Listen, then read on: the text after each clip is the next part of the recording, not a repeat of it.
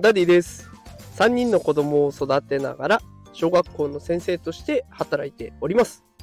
このテクラジでは最先端のテクノロジーや子育てのテクニックを毎日紹介しております。さあ今日のテーマは流行最先端子供に無料登録なしでチャット GPT を体験させる方法というテーマでお送りしていきます。さあ、世界的に大流行中の AI サービス、チャット GPT、いかがでしょうか？皆さん触られたでしょうかね？これ、あの、AI とチャットができるというサービスになっておりまして、こう AI に質問したことに答えてもらうっていうだけじゃなくて、まあ、プログラミングを組んでもらったりとか、あと、スプレッドシート、Excel とかで使うね、あの、表を作ってくれたりとかって、本当にいろんなことに使える。ものになっております。で、これをね、子供たちに手軽に体験させる方法があったんですね。で、その名も AI ウィーコちゃんです。AI ウィーコちゃん。で、これ、子供向けのね、学習コンテンツを提供しているキッズウィークエンドさんが出しているサービスになります。で、あの、もしよければね、この放送の概要欄に私のノートのリンクを貼っておきます。あの、そちらに、そのキッズウィークエンドさんのリンク先とか、あと AI ウィーコちゃんのね、使い方も画像付きで解説してありますので、よかったら飛んでみてください。で、これ、使い方、この後ね、あの、音声にはなりますけど、さっと紹介してみたいと思います。非常にシンプルなので、よかったらね、最後まで聞いてください。使い方、2つだけ。質問する、待つ。これだけです。あの、質問して待てば終わりです。えー教えてウィーコちゃんというところが、サイトがあるんですけれどもね、そこに飛んでもらって、そこで質問するんです。これ全部子供向けになってるので、難しい漢字にはちゃんと、ね、読み方も書かれています。まあ、例えば、どうして人間は生まれたの？っていう質問をしてみました。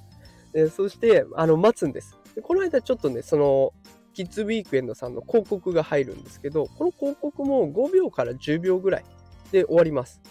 で、そうすると答えがパンと出てきてくれます。今回の答え、どうして人間は生まれたのっていうことに対する答えは、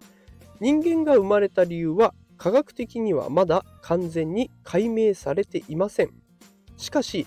進化の過程で自然界において最も優れた生物として進化してきた結果、現在の人間が存在していると考えられています。また、人間は自分自身や周りの環境をより深く理解し、より良い未来を築くために生まれたとも言われています。っていう、この全部でまあ大体200文字から400文字ぐらいのね、答えが返ってきます。結構哲学的な回答になっておりますが、まあこれだったら簡単にね、チャット GPT の世界観を体験することができるかなというサービスになっております。で、あの正直ね、これまで私 AI サービスを子供たちに試させようと思ってね、学校支給のタブレットでいろいろやってみたんですよ。ただことごとく失敗してるんです。あの画像を作る Stable Diffusion っていうのがあるんですけど、それはあのタブレットの性能が低くて失敗しましたし、あの本チャット GPT ね、もともと出ているチャット GPT も触らせようとは思ったんですけど、メールアドレスの登録、これが必要で、それができなくて失敗ということで失敗続きだったんですね。ただ、この AI ウィーコちゃんは、ブラウザー上でできるので、変なね、登録とか、あと課金とか、そういったことも必要ないので、かなりうまくいくんじゃないかなっていう匂いがしてきました。ただ、この便利な AI ウィーコちゃん、気をつけてほしいポイントが2つあります。1つ目が、連続のやり取りができない。2つ目は答える内容が多いものとか複雑なものは表示されないというポイントがあります。1つ目、え連続のやり取りに関しては例えば掛け算の問題を出してっていうふうに AI ウィーコちゃんにお願いするとこんな問題出してくれるんです。3つのリンゴがあるよ。1つのリンゴには5個の種が入ってるんだ。全部で何個の種があるんでしょうか？だから、まあ、3×5 で3、5、15になるはずなんです。で、チャット GPT だったら、ここに15と答えを入力すれば、お、素晴らしいね、みたいな感じで返ってくるんですよ。それが、15って AI ウィーコちゃんにその後ね、あの質問の形で投げかけると、すみません。どのような質問に対して回答すればよいか、具体的にお聞かせくださいって出てきちゃうんですね。だから、一つの質問に対して一つの答えを出したら AI ウィーコちゃんの役割は終わるんですね。次の質問の時はまた新しい状態になっちゃうと。連続性はないというところがちょっと気をつけないといけないところかなと思います。で、あとは答える内容が多いとか複雑なもの、漠然としたものはね、表示されないっていうこともあります。こんな質問をしてみたんです。上手な絵の描き方を教えてってやってみたら、その後出てきたのは、ページを開けませんっていう表示エラーが出てきちゃったんですね。だから多分ね、答えの内容が多いとか、複雑なものは表示できないんじゃないかなと思います。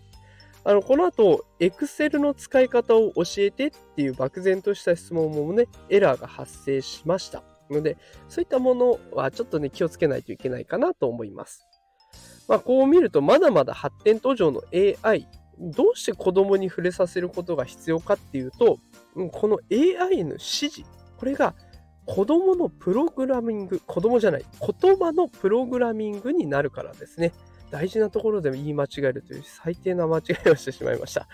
AI への指示が言葉のプログラミングになるんです。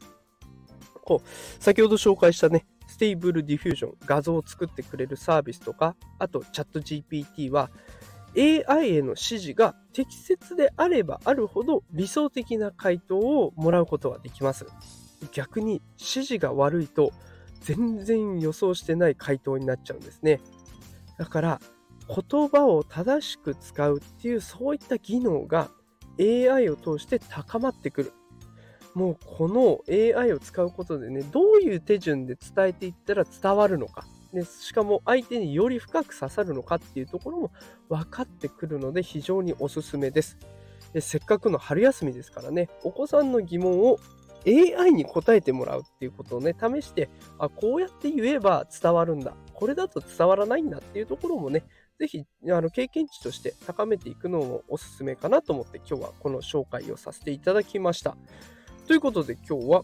AI ウィーコちゃん。これを使ってね、チャット GPT の体験をしてもらおうというそんな内容の放送をしていきました。えー、毎日最先端技術×子育てをテーマに配信しております。で、朝はね、あの元気が出るようなライブ配信もしておりますので、まあ、朝のライブか夕方の収録放送、えー、ぜひまた聞きに来てください。